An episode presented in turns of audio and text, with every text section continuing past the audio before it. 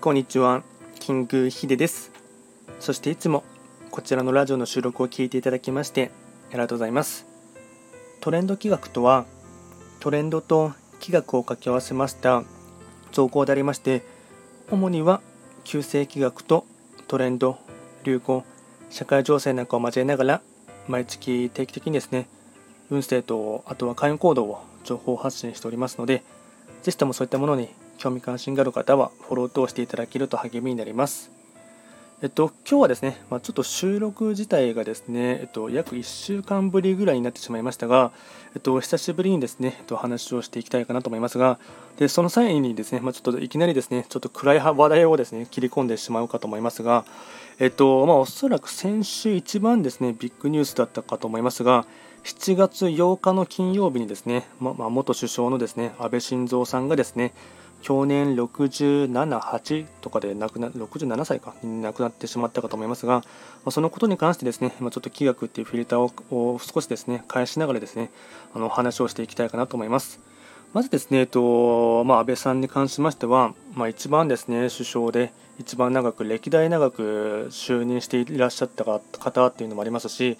あとはですね、アベノミクスっていうですね、まあ、経済面でですね、結構貢献された方だと思いますので、本当にですね、まあ、重鎮っていうところもありますし、まあ、かなり日本経済とかですね、ま政治に関してもですね、貢献された方ということでして、ままずはですね、ご冥福をお祈りいたします。でこれがですねやはりですね、うんまあ、民主主義をですね、まあ、暴力によってですね、まあ、脅かされてしまったっていうですねすごいですね、うん、2022年ですねおそらく一番大きいですね、うん、爪痕というかですね、まあ、いたたまれないですね事件ですね。でやはりですねやってしまった犯人の方のですね、まあ、素性もですね、まあ、正直ですね、まあ、ネット界隈ではいろいろと言われているところはありますが、まあ、ちょっと正直分かりづらいところもありますし、まあ、その矛怒りの矛先がですねいろいろと宗教団体、まあ、母親がですねはまってしまってあの破産申告をしてですねそれによって、ま、家庭環境がめちゃくちゃになってしまったっていうことでですね、ま、その矛先がですね、ま、その特定の宗教団体に目を向けられるっていうところはですね、まあ、分かるかなとは思うんですがそれがですねいきなり、ま、安倍さんに矛先が向かってしまったっていうところはですね、ま、ちょっと理解しづらいというところもありますし、まあ、なんていうんですかね、ま、ネット界隈ではですね、ま、実は裏にですね、あのま、他の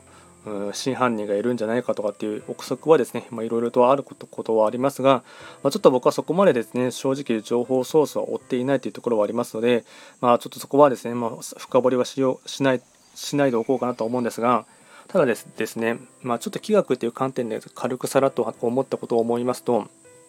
安倍さんがですね一泊水星っていう星の持ち主の方なので、まあ、2022年はですね一泊水星の方はですね、まあ、全員ですね、まあ、貫入って言ってですね、まあ、1年間のですね、まあ、分かりやすく言ってしまえば厄年とかですねあの季節で例えれば冬の時代あと貧病層って言ってですねわり、あ、かし苦労が多かったりですねうーまあそれがですねいろいろといろいろな面で、まあ、お金で困るかもしれませんし経済面で困るかもしれませんし体調的な部分でですね病とかに侵されてしまうかもしれませんしあとは人間関係とかでですね、まあ、トラブルに巻き込まれやすいというところがあってですねでそういった部分がですね2022年ですね、うんまあ、一泊水星の方はですね色濃く出てくるというところがありますのでもうそういった部分もですね出てきてしまったのかなというところもですね、まあ、ちょっと個人的には思うところもありますしもっとですね深掘りして僕は思うところはですね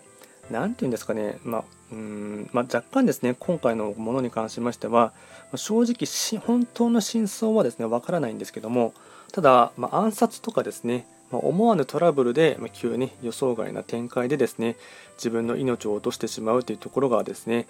若干ですねおそらくなんですけども、まあ、もちろんこれはですねうん、まあ、安倍さんのですね過去のですね引っ越しされた方角とかはですねうんまあ、おそらく個人情報の関係とかでもちろん分かりませんので何とも言えない部分ではありますがこの辺りはですね結構過去にですね引っ越しで案件札を踏んでいるんではないかなというところをですね個人的にはですね、うん、思うところがあってですねそれによってですね、まあ、急に、まあ、思わぬですね変なところから恨みを買ってしまうとかですね、まあ、案件札はですね本当暗闇で後ろから刀で刺されるとかですね。切り刻まれるっていうところがですね、まあ、昔のまあ、中国から来たですね、まあ、案件札のですね意味合いというところがありますので、まあ、まさにそれをですね象徴とするようなですね人生の引き際というか、ま急に後ろから背後からですね、まあ刺されるっていう感じではなくて銃で撃たれてしまったっていう部分ではありましたがそういったところがですね、うん、最後の人生の引き際で起きてしまったっていうところはですね、まあ、多分どこかでですね安倍さんの過去のですねえっとまあいろいろと過去にですね引っ越しを、まあ、生まれが山口県で、まあ、東京に行ったりしてですねそこからもですね、まあ、多分おそらくいろいろと引っ越しをされていらっしゃるかと思いますので、まあ、その中で過去に案件札をですね方角で引っ越しをされていらっしゃるんではないかなというところはですね、まあ、若干勘ぐれてしまう部分でもありましたし、まあ、そこがですね、まあ、この2022年のですね年番と月番のタイミングで現れてきてしまったんではないかなというところがですね、まあ、若干個人的には思うところではあります。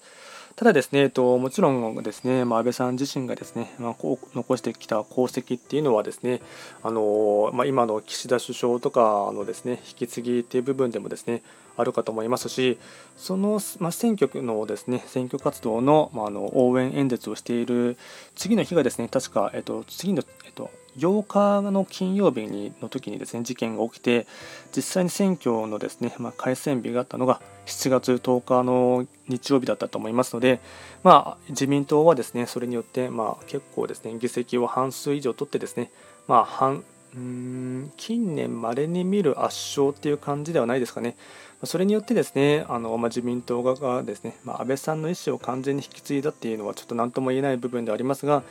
まあ、その部分ではですね、まあ、自民党が勝ったということで、えっとまあ、一応党としてはですねうん、まあ、誇れる勝ち方かなと思いましたのでそういった部分でですね、まあ、若干見ていたというのもありますし、まあ、とにかくですね、まあ、安倍さんに関しましてはご冥福をお祈りいたしますというところとですねあとその関係者の方々もですねいろいろとお、まあ、思う部分はあるかと思いますがあの政治っていう部分でですね、うん、いい面は引き継いでいただいてですねあの尽力してほしいかなと心から思っています。で今回は簡単にですね、そういった部分でお話をさせていただきました。